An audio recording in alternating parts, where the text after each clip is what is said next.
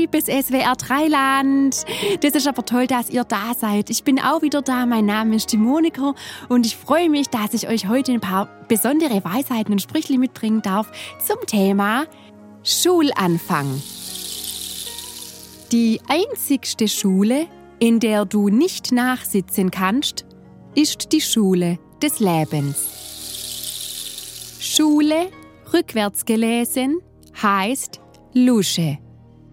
Also übe das Lesen.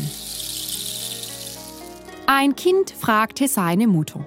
Mama, bitte sag mir, warum ich zur Schule gehen muss. Die Mutter antwortete, weil du sehr dumm bist.